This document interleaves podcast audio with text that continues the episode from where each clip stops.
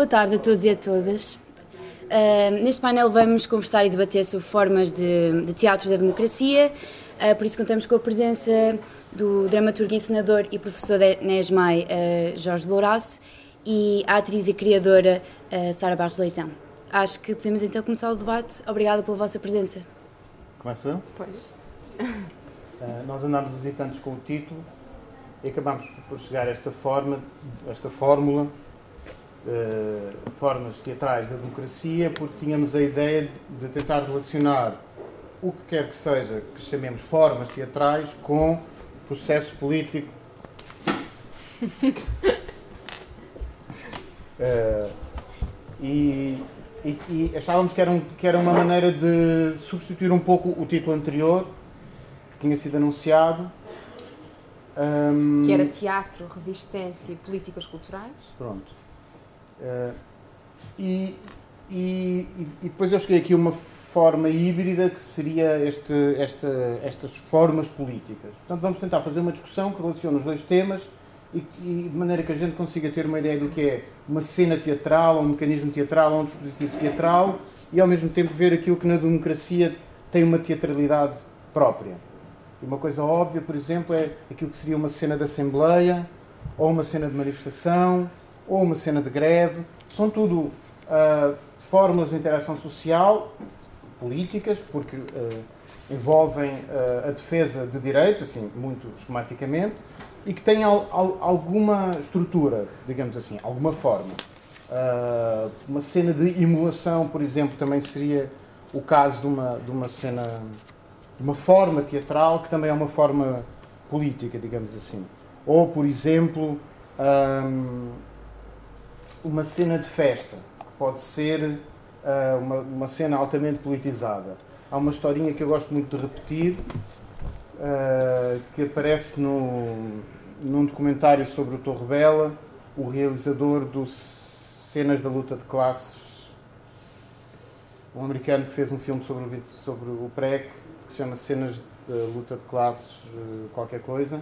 Conta a história de que no Porto há uma reunião do sindicato onde os, os, velhos sindicalistas estão bêbados, altas horas da noite, a cantarem o, o Bela Tchau, uh, a festejarem. E ele diz que estava, ele diz que essa cena ele cortou do filme porque era muito duro mostrar aquilo que ele, que para ele já era, por um lado, a festa da, da democracia e da revolução e, por outro lado, já uma espécie de decadência anunciada. Mal sabia ele que o Bela Tchau ia, ia, ia, ter, ia ser reproduzido de muitas outras formas. Estou a contar esta história também para mostrar que uma coisa como o Bela Tchau pode ser reproduzido das formas mais inusitadas e, portanto, um, uma forma artística que começa por ter um determinado propósito ou alguma intenção, ela é apropriada, ela é reproduzida às vezes de maneiras que nós nem, nem suspeitamos. Ela, pode, ela contém sempre, eu acho, a sua potência revolucionária, mesmo quando está a ser usada para, para vender assinaturas de de serviços de televisão online. Mas não deixa de ser complicado e, e, acho, e acho que temos que pensar um bocadinho sobre isso. Estou a fazer estes saltos todos. Agora falei no, no, no, nos serviços de televisão online, um, porque acho que ah, quando nós fa fa falamos teatro ou, ou, defendemos o apoio uh, ao teatro ou pensamos em cultura, um, parece que isolamos isso numa, numa determinada zona, está muito distante daquilo que é o nosso consumo de ficção ou de arte cotidiano. Está mais associado às séries de TV assistidas de enfiada, está mais associado aos um, memes que nós vemos nos, nos chats ou, ou, ou, no Twitter, etc. E do que propriamente àquilo que é o teatro. Então, quando, quando, quando a gente se coloca a, a perguntar sobre o que é que seria a forma teatral da democracia, vou já recapitular um pouco. Um, é bom que nós tenhamos presente que existe um modo de vida em que nós estamos mergulhados, que é este desta, daquilo que há algum tempo se chamava o triple play, que é o telemóvel, a internet e a TV cabo, que são vendidos e que são anunciados na, na, na televisão por algumas das pessoas que fazem espetáculos de teatro ou que fazem filmes uh, com consciência social. A mim faz-me sempre muita confusão ver. Não que, eu, não que eu chegue a censurar, porque não, não consigo ter força faz-me só confusão, e vou partilhar a confusão com vocês. Como é que o mesmo Ricardo Araújo Pereira, que está no Governo Sombra, que escreve na Visão, que está no Gato Fedorento, está nos anúncios da Mel. Um, como é que isto tudo se junta? Como é que o mesmo Nuno Lopes, que faz o discurso em defesa do, dos direitos, no, tempo no auge da crise, quando vai receber um prémio, está no filme do Marco Martins sobre o bairro, alguém se lembra? No, São Jorge, está no São Jorge, está a fazer o discurso, está no, no, na, no, nos programas satíricos e ao mesmo tempo está também neste ou o, o, o Bruno Nogueira, que também tem, é das vozes mais contundentes da nossa sociedade e ao mesmo tempo. Portanto, tudo isto uh, me coloca muitas dúvidas sobre o que é mercantilização e o que não é mercantilização e como é que a gente consegue fazer sentido da força das indústrias culturais ou da, da força do que é ficção dramática na nossa vida e como é que nós conseguimos mantermos um bocadinho, uh, uh, ter pé ou mantermos um bocadinho à tona d'água uh, num contexto cultural tão mercantilizado à partida, quando as vozes mais contundentes que temos são também os porta-vozes mais ativos da mercantilização e deste modo de vida criado para nós desde há 20 anos, ou 25, porque antes não havia telemóveis, não havia todas essas coisas, né? e são coisas que, que são quase um sistema a mensalidade de telemóvel, TV cabo, uh, eh, etc., é quase um sistema fiscal à parte. De alguma maneira, por isso é que a PT era tão importante, porque era a liquidez garantida pela, pela PT era, era muito importante para, para, para a banca, etc. Bom, enfim, viajei, mas só para a gente. Por exemplo, para voltar um bocadinho ao teatro, vai estrear agora a, eh, a Morte de Anton, no Nacional, a encenação do Nuno Cardoso o protagonista é o Albano Jerónimo, que é o mesmo que está agora a entrar nas nossas casas no trailer da Herdade.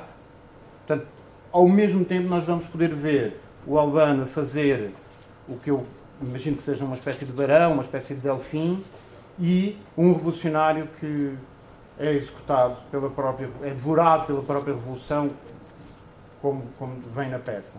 E ao mesmo tempo ele é o rosto da campanha do banco do CTT. Então, não sei bem como desempachar este, este, estes fios todos que estão aqui enredados, mas acho que é, importante nós, uh, pelo menos, refletirmos sobre uh, qual é o papel de um ator, nos vários sentidos, uh, qual é o lugar na indústria cultural, qual é o nosso lugar neste, nesta máquina como consumidores, como produtores também. Nós aqui ficamos um bocadinho, mas todos nós, há aqui muita gente que faz teatro, quem não faz, ou já fez ou vai fazer ainda, porque há uma audição agora a seguir e nós, nós vamos pedir para entrarem num espetáculo. Uh, não é pago, é, mas. É para o currículo, É para o currículo. Né? E vale pela uh, experiência. Sim, exato. Um, bom, então, é, é, este contexto. Um, vou voltar atrás. O que é que seriam formas teatrais da democracia e que a democracia, não é? Talvez a democracia participativa tivesse um tipo de formas teatrais, talvez a revolução tivesse outro tipo de formas teatrais, talvez uma democracia neoliberal tivesse outro tipo de formas teatrais. Talvez a democracia em que vivemos tenha esta mistura de formas. Seria preciso uh, recapitular os espetáculos que estão a ser feitos em Portugal hoje em dia para, nós, para ver se isso nos diz alguma coisa sobre o que é a, a, nossa vida política e sobre se as duas coisas estão relacionadas ou não. Um, aqui está ali o Mário, que não me deixa mentir. O Mário vai editar um livro agora em setembro, outubro. E, e, o, e o, livro fala sobre uma quantidade de grupos que uh, fizeram teatro no Porto, no, logo a seguir ao 25 de Abril e, e até ao início dos anos 80, e que geraram muitos outros grupos. Assim, há uma história em Portugal para ser feita sobre os grupos de teatro que se fundaram antes do 25 de Abril, os que se fundaram logo depois e uh, aquilo que eles permitiam que acontecesse enquanto espaços de liberdade, liberdade de linguagem, liberdade de costumes, liberdade emocional que podia ser vertida na linguagem, liberdade sexual. Há uma história para ser feita. O livro do Mário conta um pouco dessa história. Isso depois acabou, transformou-se numa outra coisa Então nós podemos perguntar quais seriam as formas que foram exploradas naquela época, quais seriam as formas teatrais que foram exploradas, imaginem, entre 82 e 92. Qual seria a forma teatral correspondente ao período da integração europeia ou da integração nos mercados globais? E se fizermos um esforço de memória, vamos ver espetáculos em que há muitas festas, quer dizer, a cena modelo, a forma modelo é a festa espetáculos em que a forma é a paródia de uma outra coisa. Mas desde 2010, 2011, na ressaca da crise, quando já estava o, o, o governo do Passos Coelho, há uma série de espetáculos que foram à procura de algumas formas diferentes. Eu vou dar um exemplo aqui. Estava a falar do Nuno Cardoso, podia falar de mais alguns espetáculos dele onde esta ideia de festa está muito na sala de ensaios, depois quando chega ao espetáculo acontece sempre também. Se nós recapitularmos desde o Wojciech até às últimas peças do Nuno Cardoso, há sempre um momento de explosão física. Um, mas eu queria falar de três criadores. Um é a Cláudia Dias, que é uma coreógrafa, outra é a Joana Craveiro, e do Teatro do Vestido, e outro é o Tiago Rodrigues. Um, para falar daquilo que eu acho que eles tentaram um, Quanto tempo tem? 15 minutos. Okay. Para, de, para, para falar daquilo que eu acho que eles tentaram, que formas uh, diferentes eles tentaram fazer que dessem resposta a este período específico do governo de Passos Coelho, da austeridade, etc. A Cláudia Dias fez uma coisa, criou um projeto que se chama Sete Anos, Sete Peças. Durante sete anos, ela vai fazer um espetáculo diferente a cada ano, com um parceiro diferente. E cada espetáculo tem, tem, tem as suas particularidades. O primeiro chamava-se Atenção à Direita, o segundo chamava-se Tudo o que é sólido uh, dissolve-se no ar, e o terceiro chamava-se O Tempo das Cerejas, o terceiro era com o Igor Gandra, e agora o, o próximo eu não lembro qual é. Mas, assim, uh, são, sete são sete anos e sete espetáculos, e o primeiro espetáculo chama-se Segunda-feira, uh, Atenção à Direita, o segundo chama-se Terça-feira, Tudo o que é sólido, o, o, quarto chama, o terceiro chama-se quarta-feira. O Tempo das Estrelas. E vai até domingo, se Deus quiser. Espero que Deus queira. um, a Joana Carveiro, do Teatro do Vestido, tem, uma outro, tem um outro espetáculo muito conhecido, talvez, talvez vocês conheçam, que se chama Um Museu Vivo de Histórias Pequenas e Esquecidas. Esquecidas. Que é um conjunto de sete palestras performativas. E sobre. A primeira, ela começou a fazer a pesquisa com uma pergunta que era quando é que a Revolução acabou? E a partir daí ela foi puxando o fio à meada e construiu sete blocos que começam um bocadinho antes do 25 de Abril, mas depois vão por aí fora. Uh, também sobre o pré. E depois disso ela, ela fez um no Porto sobre o SAL, o Serviço Ambulatório de Apoio Local, assim uma coisa, uhum. sobre os projetos de bairros uh, feitos por arquitetos de, com as comissões de moradores. Fez várias outras conferências. Tem um outro ciclo que se chama Labor, em que é, é preciso as pessoas. Houve, houve um, um dos, destes espetáculos chamados Labor foi feito na CUF, no Barreiro. O Museu Vivo é uma peça, são as, tais sete palestras que demoram 4 horas e meia. Enfim, é, é um, um, uma série de trabalhos muito interessantes também. E o Tiago Rodrigues tem dois trabalhos que eu vou nomear aqui. Um chama-se By Heart, que é um espetáculo em que ele pega 10 pessoas do público e as convence a decorarem um soneto de Shakespeare, que é um soneto que terá sido censurado, eh, que terá sido pronunciado por um autor censurado na União Soviética, falta ano. E tem um outro espetáculo que se chama Três Dedos Abaixo do Joelho, que é sobre a censura das peças de teatro antes do 25 de Abril. Uh, os temas, o, o, da Cláudia Dias eu não falei, mas ela fala constantemente uh, de, da história política da Europa, Uh, cada espetáculo está a fazer referência a conflitos mundiais e um, com enumeração específica de datas, de uma forma muito pausada. Uh, enfim, o último, que é o Tempo das Cerejas, vai desde a Comuna de Paris até 2071, imaginando um futuro. Estes espetáculos têm, digamos assim, despachando conteúdos político, histórico, sociais mas eles têm uma outra característica, que é a tentativa de manipular o tempo. Portanto, não é só a referência ao tempo e à história que é feita, mas a própria experiência do tempo que, é, que, que o espetáculo tenta que seja de outra forma. Então, o, o, isso está na Cláudia Dias porque ela se propõe fazer uma coisa que obriga as pessoas, ou pelo menos incentiva as pessoas a ao longo de sete anos, assistirem a tudo. Cada espetáculo tem um compasso temporal muito específico e um, um, tempo que é instalado muito diferente daquilo que é o tempo. Eu estou a olhar para isto como se fosse um telemóvel, mas não é? Mas daquilo que é o tempo do tweet, ou o tempo da resposta do Facebook, ou. Enfim, é um outro tempo que é instalado no espetáculo. A peça da Joana Craveiro, só pelo facto de durar 4 horas e meia, já é outro assunto. E o, o brutal é que ela sozinha consegue que as pessoas fiquem lá. E no fim do espetáculo, há, normalmente há um período de conversa e há sempre muita gente que tem uma história para partilhar sobre o 25 de Abril, que fica lá mais meia hora ou mais uma hora. Portanto, é uma outra experiência também de dilatação do tempo. E os, os, o espetáculo do, do, do Tiago Rodrigues, sobretudo o By Heart, tem uma, outra, tem uma outra coisa, que é o facto do público participar diretamente, gera uma outra forma teatral, digamos assim. Como se o espetáculo do Tiago Rodrigues fosse um espetáculo de democracia participativa. Enquanto o espetáculo da Joana é mais um espetáculo de democracia representativa. E o da Cláudia Dias seria centralismo democrático, porque a Cláudia é, é militante do PCP e foi candidata às eleições em Almada, derrotada pela Inês de Medeiros. Inês não, Inês de Medeiros. Que seria representante de outras formas de teatro, não é? Se, pudéssemos pensar e alocar, faz sempre uma brincadeira também com o, o Teatro Nacional, Dona Maria II, porque o slogan do, do, Teatro Nacional até há uns meses era Há lugar para todos, que era praticamente uma paráfrase da, dos, do, dos slogans do Partido Socialista. Mas, mas eu deixo o desafio para vocês procurarem saber qual é o slogan que está lá agora. E vão ver do que é que se aproxima. Que agora é mais uh, fazer a diferença. Que é uma paráfrase do slogan do Bloco de há quatro anos. É só uma piada isto, não é? Mas não deixa de. Quer dizer, se não houver é bem trovado, não deixa de ter algum sentido.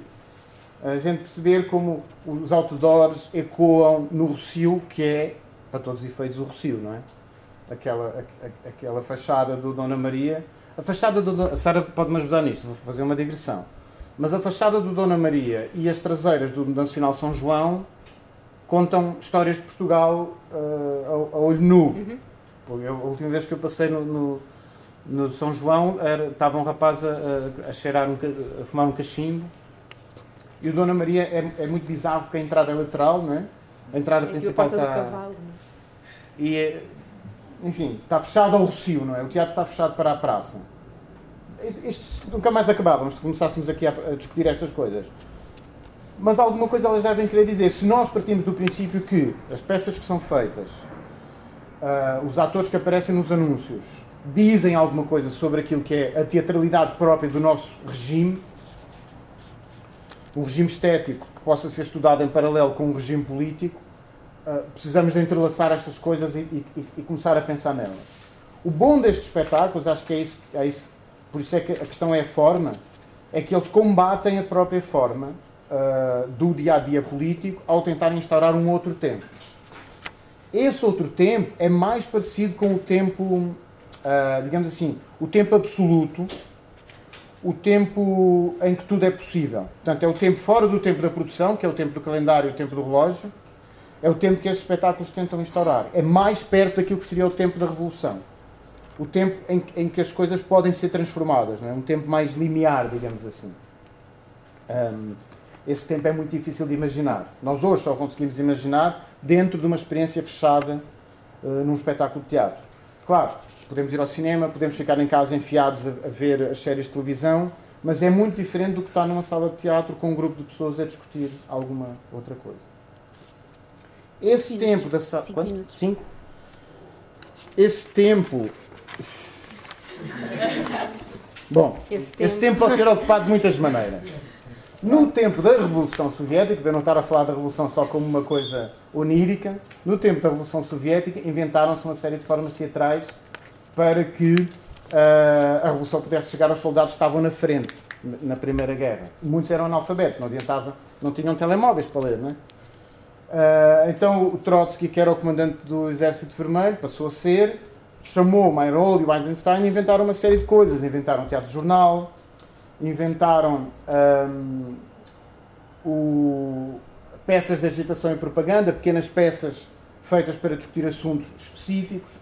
Inventaram uma coisa, eu estou, ia citar um artigo de uma brasileira que se chama Iná, Camargo Costa, inventaram uma coisa que se chamou, já foi na Alemanha, que se chamou o cabaré vermelho, que era uma, uma fusão do cabaré que existia para entretenimento com a agenda própria da Revolução. Inventaram uma coisa que esta senhora chama processo de agitação, que eram tribunais simulados, com o público a fazer de, de, de, júri e eventualmente de testemunha e uma série de atores que faziam advogado de acusação, réu, etc., a discutir um crime imaginário, de modo a que aqueles soldados pudessem treinar o que fazer depois num, num tribunal que fosse efetivamente preciso. E era baseado na experiência dos sovietes, dos primeiros sovietes de 1905. Por, por graça, a Sara vai entrar num espetáculo que está anunciado para o Dona Maria, que é a simulação de um julgamento que uma espécie de célula terrorista de atores faria se e quando raptasse o juiz Neto Moura. Neto Moura. Já que não se pode fazer na vida, simula-se no palco. Portanto, Exato.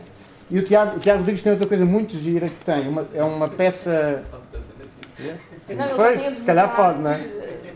Mas mesmo no palco, não é? E o Tiago tem uma outra peça, que é só assim uma espécie de conferência, que é ler a troca de e-mails com o consultor jurídico do teatro sobre, sobre se seria possível queimar a bandeira portuguesa em cena. Que é muito sabido, não é? Ele não vai queimar, até porque não adiantava nada queimar a, bandeira. Mas, ao fazer um espetáculo em que ele discute a possibilidade de queimar a bandeira, levanta uma série de coisas que, bom, enfim. Ironicamente, estas formas da revolução foram transitando e chegam até hoje. O espetáculo da Joana Craveiro é um espetáculo de teatro documental que, que bebe destas, destas formas anteriores e uh, entre o agito próprio da Revolução Soviética ou o agito próprio da Revolução Alemã, há, mais perto de nós, as tentativas de teatro fórum, as tentativas não, o teatro fórum e o teatro legislativo do Boal. Então, quando a gente se pergunta o que é que seria o teatro, quais seriam as formas de teatro da democracia, claro, quais seriam as formas políticas, já há respostas. O Boal deu bastantes respostas, eu vou, vou, vou apressar, mas fica, fica a referência e depois, se calhar, podemos debater a seguir um bocadinho. São formas que, nomeadamente, hum, prescindem daquilo que é o teatro da sua forma mais convencional, vá o teatro à italiana, com o palco distante da plateia, e que tentam que haja maior participação de quem está na plateia. Portanto, elas diluem a oposição entre os atores e os espectadores. E engendram maneiras de o teatro, em vez dessa oposição, plateia, que é a palavra que significa praça em grego, um, faça com que o espetáculo, uh, em vez de ter essa barreira, possa ser mais feito em conjunto. Um, um minuto? Com um minuto eu posso dizer, eh, vou só dizer uma coisa, aproveito que tenho aqui o Mário, eu, eu a seguir ia dar exemplos de tentativas minhas, enquanto dramaturgo e encenador, de, de fazer, eh, de fazer, de criar pequenas formas que problematizem algumas destas questões. Vou dar um exemplo do espetáculo em que o Mário entra como ator, é publicidade, mas, mas, mas pronto. É um espetáculo sobre a montagem do À Espera de Godot, feita pelo Ribeirinho, dos filmes a preto e branco dos anos 40. Uh, ele fez três versões do À Espera de, de, de Godot e, e, eu faço um espetáculo sobre isso, sobre o que é repetir e o que é que são aquelas figuras. Não me vou alongar, mas o Mário faz um ponto que está constantemente a tentar dizer às outras pessoas o que elas devem dizer. Então eu peguei nesta figura do ponto para tratar de uma questão que nos nossos tempos da internet é muito importante, com tudo o que é perfil falso e pessoas a acreditar em memes uh, mentirosos e agir de acordo com o que alguém sopra ao ouvido insistentemente. É? Há um livro do Manuel Jorge Marmelo que também tem esse famoso título que uma mentira mil vezes repetida. Uhum.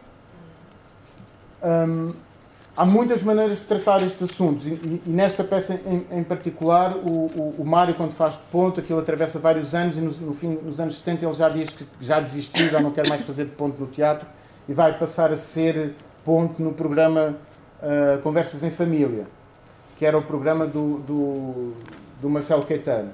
E, e, e, faz uma piada que nós só descobrimos pai, ao quarto ou quinto, não, muito depois que ele diz assim, ah, vou fazer, vou fazer de ponto no programa do professor Marcelo.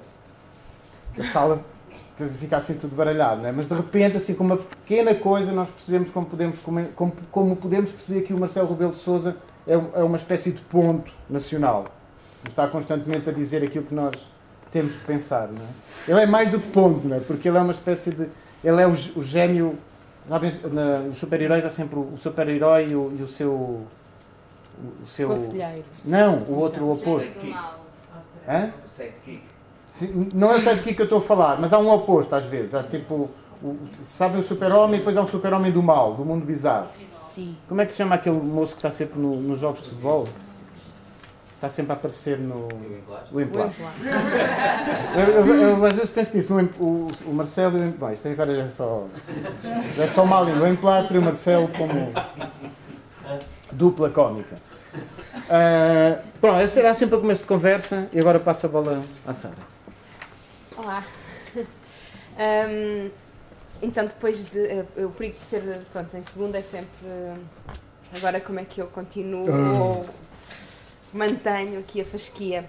Uh, mas, de facto, uh, esta coisa de formas de teatro em democracia inicialmente chamava-se Teatro, Resistência e Políticas Culturais. E nós afastámos-nos deste título porque para falar de políticas culturais, portanto, vem logo assim uma série de palavrões como desde artes, financiamentos, e isso era uma possibilidade, não é? Tipo, mas vamos mesmo por aí ou, ou não? E a verdade é que essa questão é muito complexa, mesmo dentro da, dos próprios agentes do setor, uh, que nem todos estão disponíveis para discutir e depois, de acordo com o resultado dos apoios, ou discutem ou não. Portanto, mesmo uh, essa concertação é complicada. E, portanto, um, ah, fomos para formas de teatro em democracia.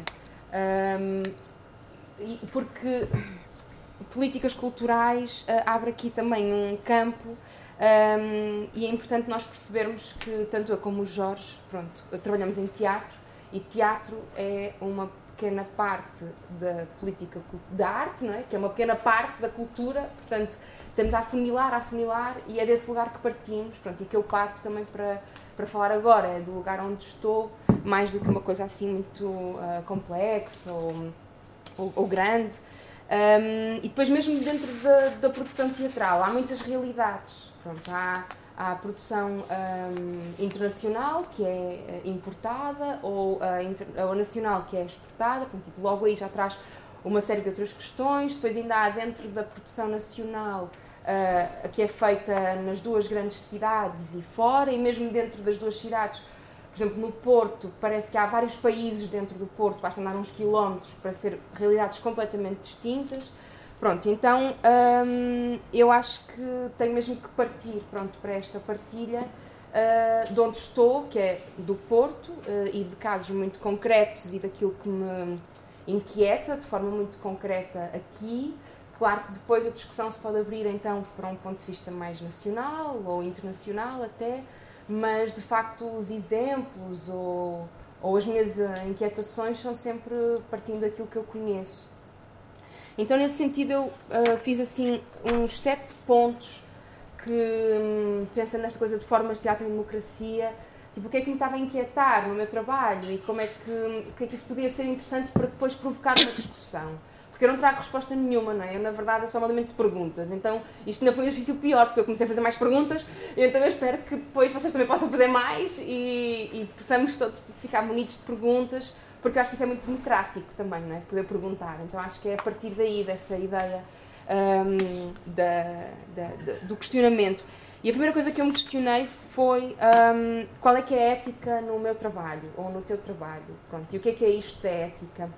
e se existe ou não e de que modo é que existe e, e que artistas é que a têm ou não. Porque, por exemplo, eu, eu faço sempre, uh, quando estou como criadora nos projetos, um código de conduta pronto, nos meus trabalhos, que é, pronto, eu com este trabalho quero isto, mas há linhas que eu não vou uh, pisar. E eles mudam de trabalho para trabalho. Por exemplo, uh, se eu fiz um espetáculo sobre o, o arquivo do TEP, do Teatro Experimental do Porto, o espetáculo era bastante político, porque sem dúvida foi uma companhia que surge nos anos 50 e que atravessa todo o, o período de, de, de, fascismo e depois de 25 de Abril e continua, é a companhia em atividade mais uh, longa em Portugal. Um, e, e, portanto o espetáculo era muito político e sem dúvida mexer em, em 65 anos de arquivo encontra-se muita coisa, não é? E desde fugas ao fisco, pessoas que fugiram com dinheiro, tipo, pronto E então o meu código de conduta como artista era Uh, eu não vou magoar ninguém. Pronto, eu, não, eu não quero fazer este espetáculo para magoar ninguém. Este em particular, há outros que eu faço e tipo, não, eu vou magoar. Uh, e venha quem vier, pronto, neste vou fazer com o Tiago, vamos magoar alguém de certeza, não é? Vamos ensinar um, um rapto de um, de um juiz, portanto, claramente tipo, vamos pôr dedos na ferida em, num ponto de vista, mas neste do TEP assim, eu não, vou, não quero. Então eu não vou dizer nomes, uh, eu vou substituir todos os nomes por um, números ou descrições de forma a não personalizar, porque as pessoas estão vivas e então nesse meu trabalho essa era a minha ética, no sentido de eu não quero que as pessoas sintam remorsos, ou há, há muita coisa que ficou mal resolvida que eu não conheço. Pronto, então de facto eu lancei assim algumas questões que é. Um, será que o teatro, portanto, esta coisa da ética, não é? Uh, será que o teatro, uh, e depois quem diz teatro diz qualquer outra manifestação artística, deve ter um fim maior uh, ou, ou, vale só por si no, no, seu objetivo? Isso é a primeira pergunta que eu, que eu faço tipo, diariamente. Será que tem mesmo que ter um fim maior? Será que temos mesmo que fazer teatro para salvar o mundo? Ou podemos fazer só para nos salvar a nós? Pronto, isso é uma questão que me inquieta muito, que eu não sei também como resolver, porque eu às vezes faço, eu acho que faço sempre, o Miguel Seabra diz muito que uh, os artistas, uh, pronto, os atores neste caso, eles uh, fazem teatro como um, sempre com a urgência de salvar o mundo, pronto, a cada dia que vão para a cena. Esse é, é mesmo bonito, mas às vezes é mentira, não é? Não tão, tipo, eu acho que é, é bonito, mas às vezes estão só a salvar-se a si próprios por exemplo, nesta coisa de fazer um anúncio, não é? Um, às vezes estou mesmo só a salvar tipo, a minha família, o meu próximo meio ano. Uh, então, e qual é a ética nisso? Uh, eu própria fiz um anúncio da Sagres, foi o único anúncio que eu fiz na vida e foi há 4 ou 5 anos. E hoje eu acho que eu não era capaz. Mas, apesar disso, o que eu recebi nesse anúncio uh, pagou-me dois anos desafogados a trabalhar em teatro. Então eu ia sempre lá, tipo, buscar, quando, no final do mês, ia sempre lá buscar uma parte. Então, se calhar, tipo, os pratos que vocês viram meus e que é tipo, fogo parece a salvar o mundo, mas eu só o estou a financiar porque eu salvei-me a mim própria antes com o anúncio da Sagres. Então, tipo, onde é que está essa ética? E isso é uma coisa que me inquieta, eu não sei responder. Mas já vou também voltar a pegar nesta questão aqui um bocadinho mais à frente. Uh, outra das questões é uh, qual é a responsabilidade de um artista ou do intelectual que responsabilidade é que tem? Uh, e neste caso, por exemplo, voltamos então ao Albano Jerónimo ou mesmo ao Ricardo Araújo Pereira, uh, pronto, que eu questiono-me, pegando também naquilo que o Jorge dizia, por exemplo, um, é, é, eu acho que um artista tem sempre alguma responsabilidade, quanto mais não seja o facto de poder estar aqui e ter alguém a ouvir, não é? Então é tipo, o que é que tu vais dizer? e, e, sobretudo, preocupa-me e isso é um outro ponto que é o perigo da neutralidade. Uh, pronto, isso é, um, isso é uma coisa que eu acho que, nas coisas de formas de teatro e democracia, pronto, é o perigo da neutralidade. Eu acho super perigoso um, e acho que é, é, seja, acho mais perigoso em termos pessoais eu colocar-me num polo, mas então as pessoas sabem o que contar do meu trabalho e daquilo que eu estou uh, a fazer, do que os artistas que um, estão sempre na neutralidade em muitas questões. Seja numa questão muito hum, politizada, de apoios ou assim, que estão sempre num sítio onde uh, não dizem demais, mas também não dizem de menos, então estão, estão bem com a classe e também estão bem com o poder político e conseguem, pronto, isso eu acho perigoso um, e ao mesmo tempo também no palco, uh, porque é uma questão que eu também não, não sei resolver, ou seja, neste momento, na minha uh, juventude incoerente e eu acho que eu não posso ser neutra. Se calhar eu vou achar isso, vou achar outra coisa depois, mas eu agora eu acho mesmo que tenho que tomar uma posição. E acho mesmo que eu tenho que estar a fazer coisas para tomar posições. Uh, e depois para no final, nas conversas pós-espetáculo, para eu mudar a minha posição, porque houve alguém que me, que me questionou com outra coisa e eu, ok. Mas um, a minha questão é: uh, podemos fazer espetáculos neutros, onde tu não sabes bem qual é a agenda? Isso também é uma agenda ou não? Tipo, tu podes estar num teatro nacional e não perceberes. Uh, é possível fazer um teatro que não seja político? Pronto, esta é outra questão que eu trago. Uh, é porque eu acho que mesmo quando não é político, uh, já, já, já, estás a, já estás a dizer que é político. Mesmo quando é sobre amor, para mim é político. Então, pronto, é uma questão que eu também gostava de discutir depois. Tipo, é possível? É que, eu, é, é, que eu acho que não neste momento, mas eu acho que não porque tipo, eu estou a respirar isso, não é? E se calhar daqui a uns anos vou dizer, claro que é! Tipo, como é que é possível? Mas pronto, eu trago-vos esta ansiedade. Um, e, e depois, um, pronto, em relação à neutralidade é, é um outro tópico, é o segundo. Portanto, o primeiro é qual é a ética do teu trabalho, depois o perigo da neutralidade. Depois, em, terceiro lugar, um, o paradoxo da institucionalização. Pronto, que é uma coisa que eu vivo muito no meu trabalho e cada vez mais. Então, cada vez que eu trabalho mais como criadora e tenho que fechar as minhas coproduções, ou assim, eu percebo cada vez mais o paradoxo da institucionalização. E eu acho que é importante pronto, discutirmos isso, porque a partir do momento em que eu tenho essa consciência, já há alguma coisa que, ok, tipo, já tenho consciência, portanto já não vou ser engolida, mesmo que depois seja, mas já é com consciência, isso já é diferente, é tipo consentimento, não é? Um, e então, isto porquê? Porque quando tu apresentas o teu trabalho, tu, tu necessitas de uma instituição uh, para fazer o teu espetáculo. Uh, tens que ser financiado, seja essa instituição a DG Artes, seja uma coprodução, tu precisas. Mas qual é o limite entre isso e institucionalizares o teu trabalho ou deixares que o teu trabalho seja institucionalizado? Uh, e isso, agora voltando então àquilo que eu disse no início, que eu parto de onde estou, então eu parto da cidade do Porto, não é? E na cidade do Porto eu acho que isso é um perigo muito grande, que é um, onde é que há o espaço nesta cidade para haver movimentos que não estejam institucionalizados.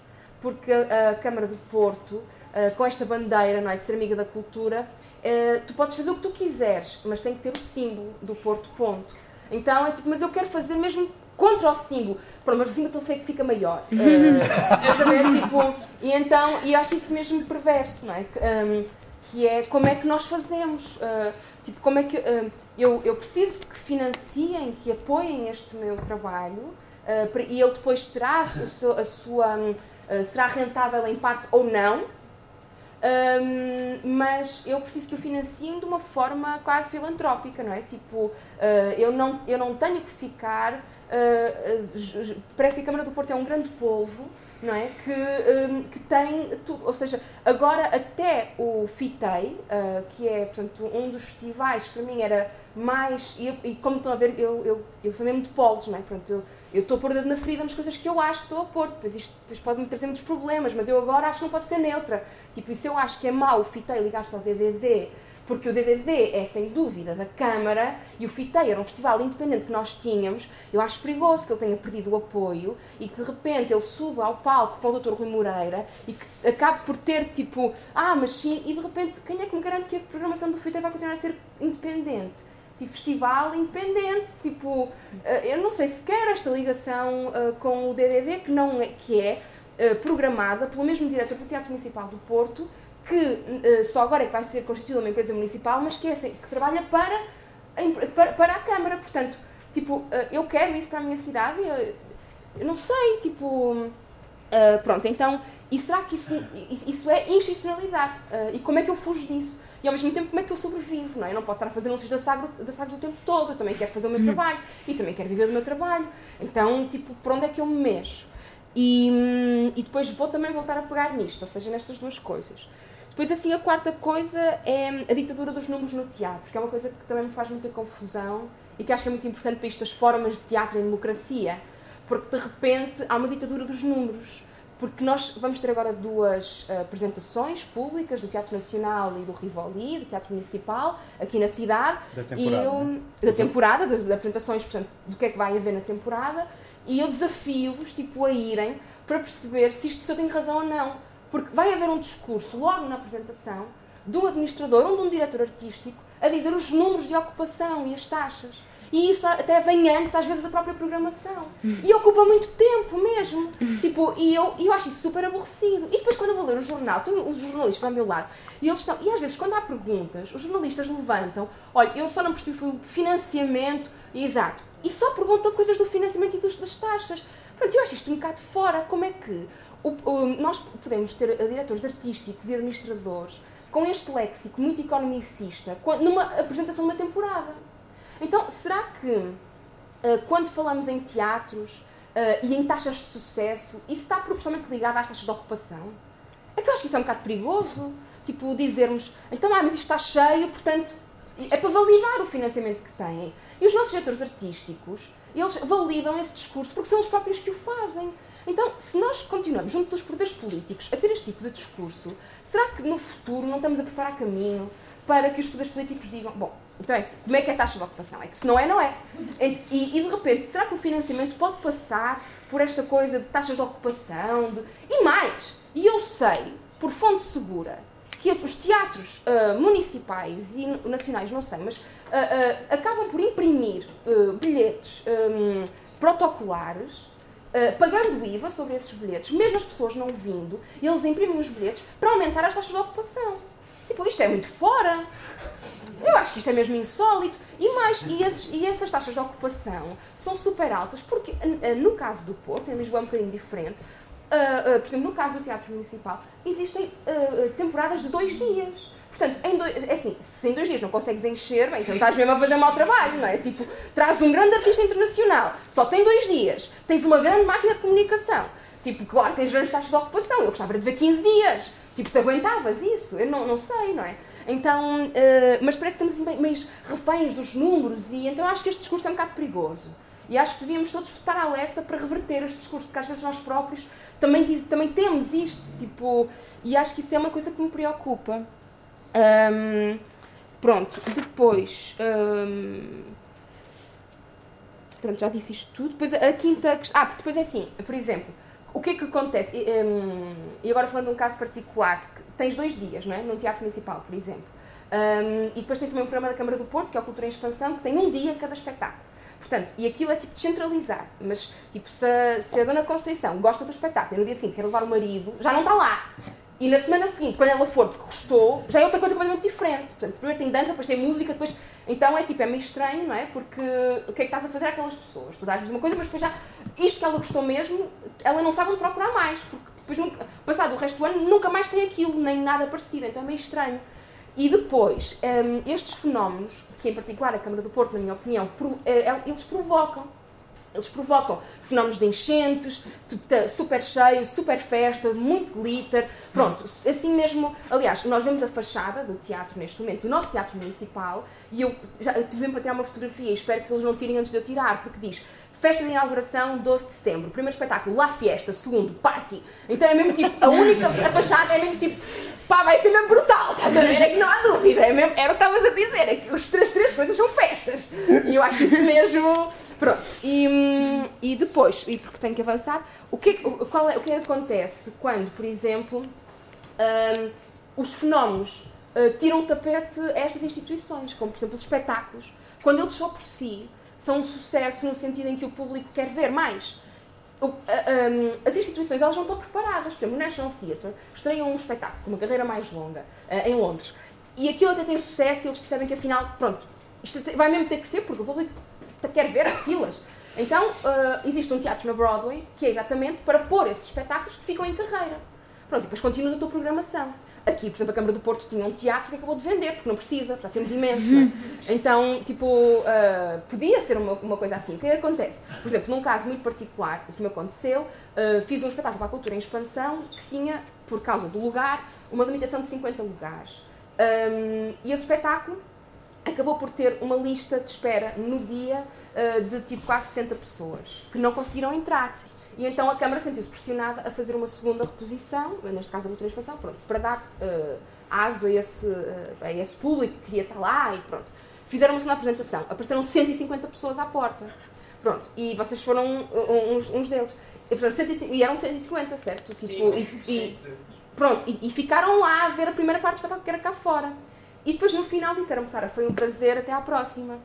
E eu, pronto, então não vou fazer mais. Quer dizer, uh, o, o, o, investe no espetáculo, não é? Tipo, e agora isto de repente está a ter sucesso, mas foi um sucesso que não foi provocado por ti, foi provocado por mim. Então, e agora como é que tu fazes? Não fazemos mais, tipo, já chega, não vamos continuar. Então, isto é meio estranho, não é? Pronto, isto é outra coisa. Ok.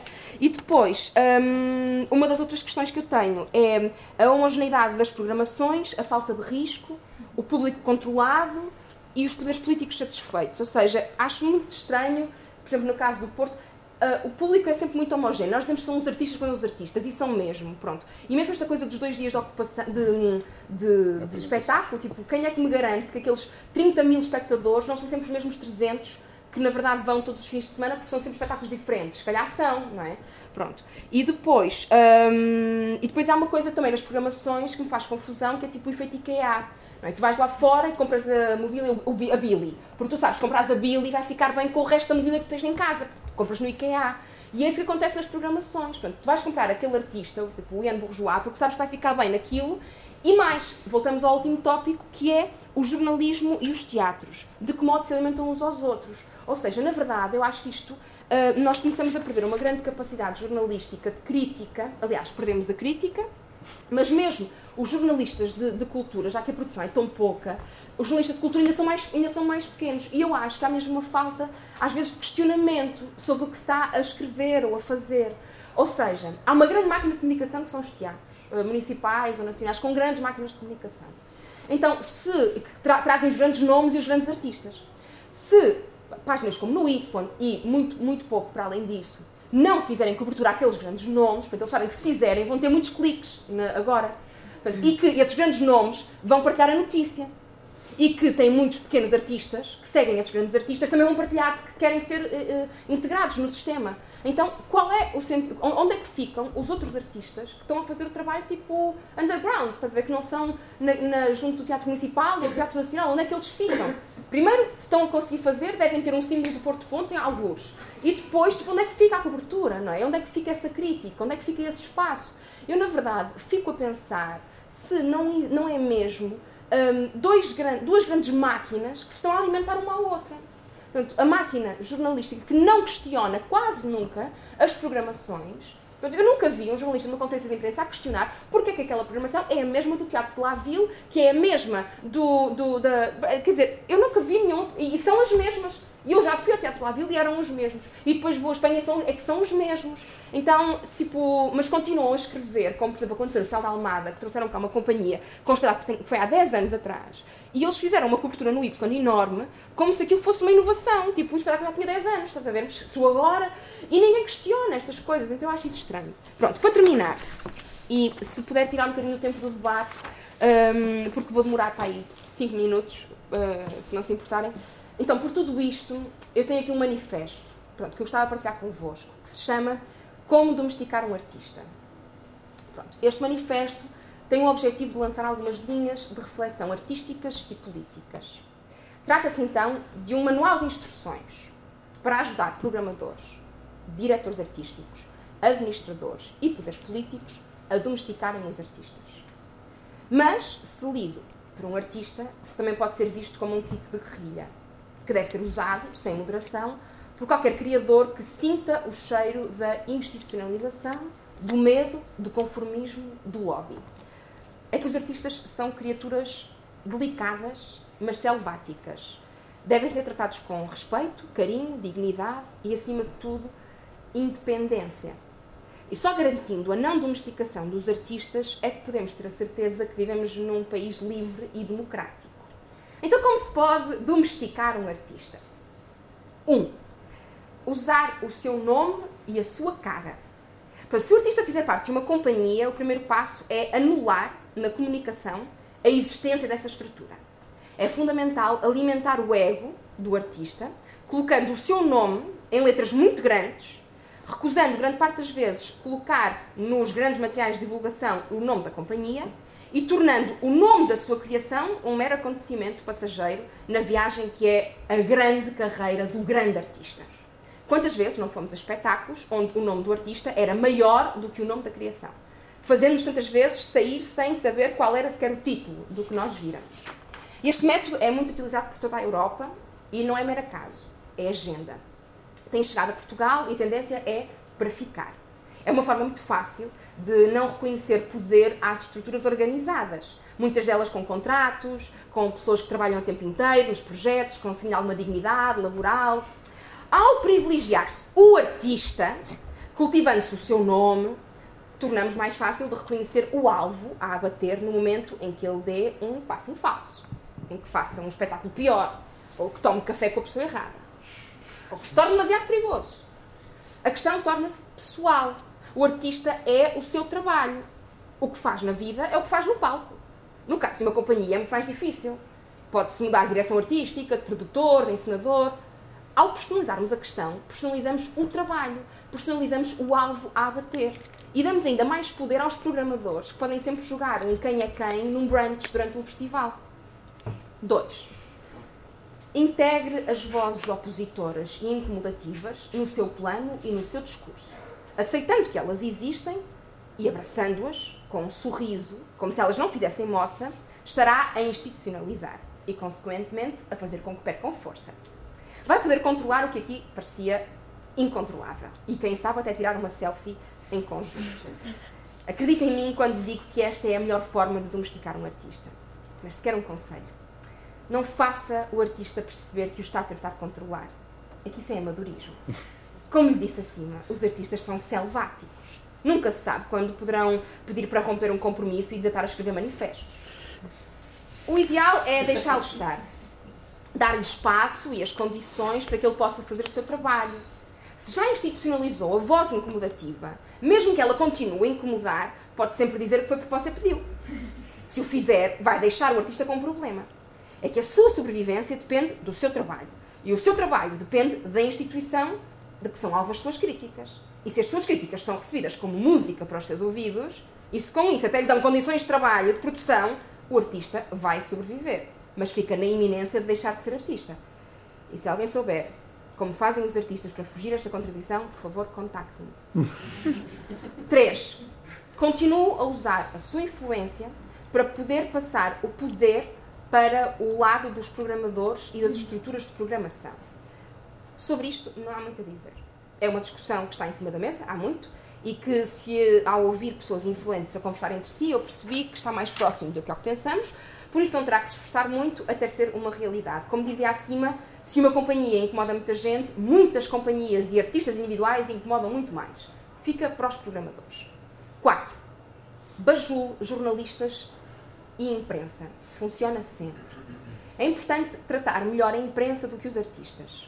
Isso já é sabido e tem vindo a ser posto em prática em vários casos de sucesso.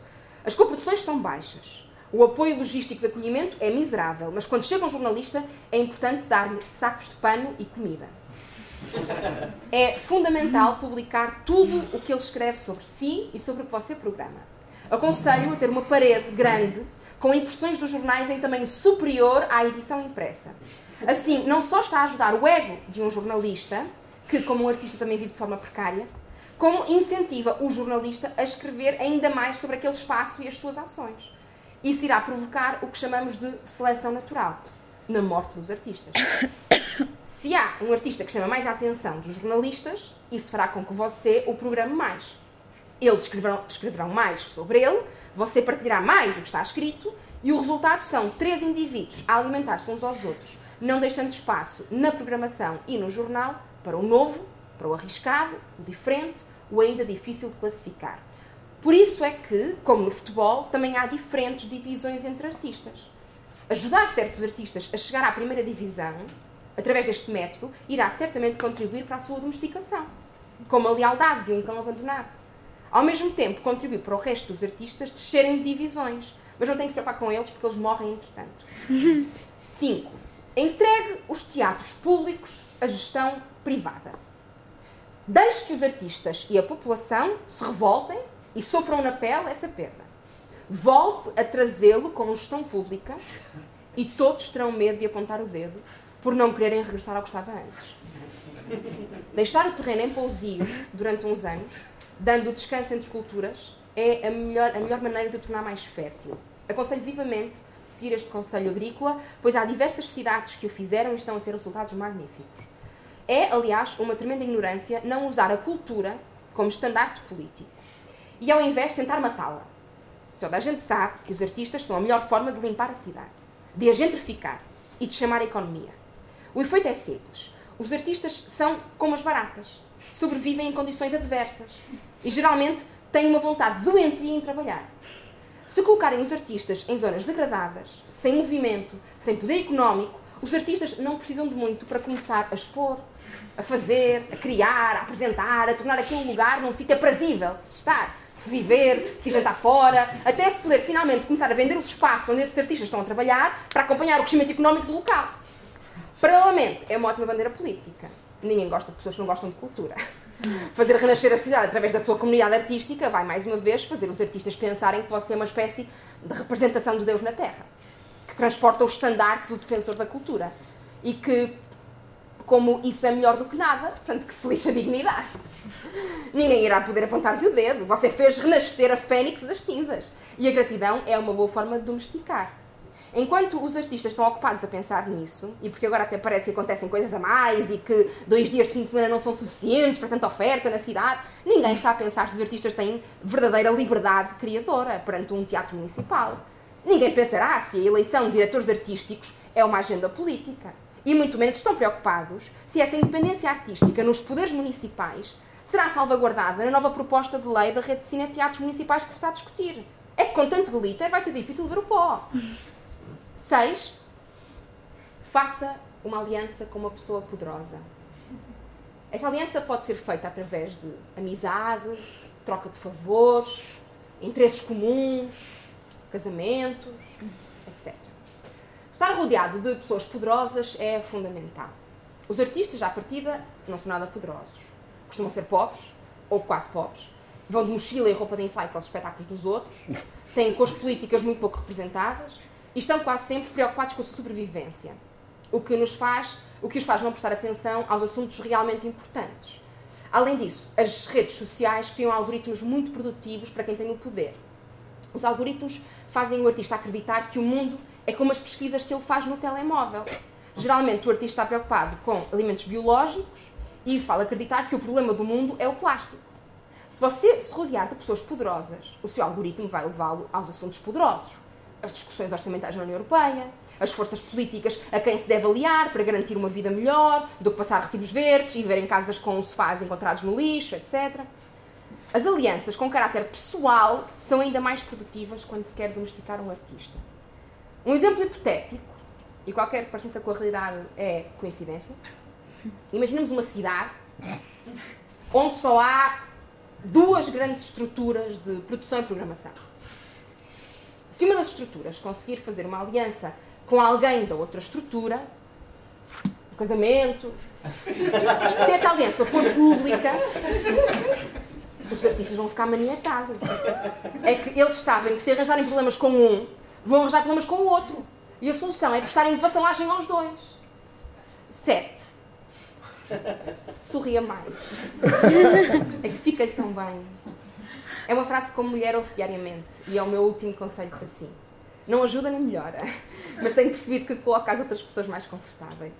Não fique demasiado chateado ou ofendido se não for capaz de pôr em prática os mandamentos anteriores. Isso demonstra que ainda tem alguma integridade, mas com algum esforço conseguirá livrar-se dela. Desculpe dizer isto, mas quando sai da sua bolha para o mundo real, irá perceber que ninguém quer realmente saber.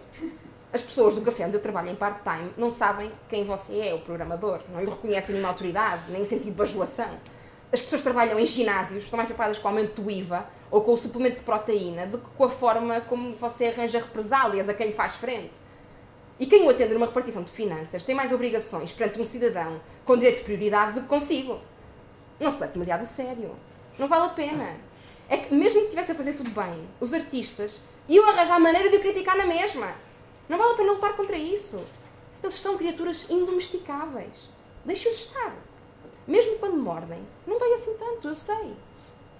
E uma última nota, apenas para os artistas. A aceitação de qualquer uma destas condições descritas acima é legítima e inquestionável. A vida é difícil o suficiente para que tudo tenha que ser uma luta. Às vezes só dá vontade de descansar e ir fazendo. Todos os artistas merecem o meu respeito, sejam quais forem as suas opções.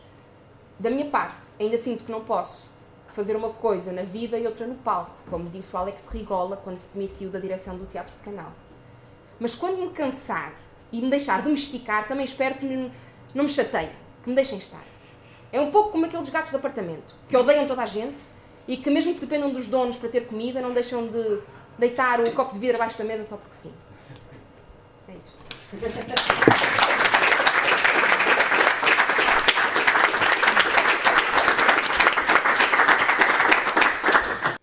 O portal esquerda.net aloja outros podcasts que te podem interessar. Leituras longas no podcast Alta Voz, notícias canábicas no podcast 4 e 20 e música portuguesa no podcast Os Cantos da Casa. Encontra todo este som em esquerda.net barra rádio e subscreve os nossos podcasts na tua aplicação favorita.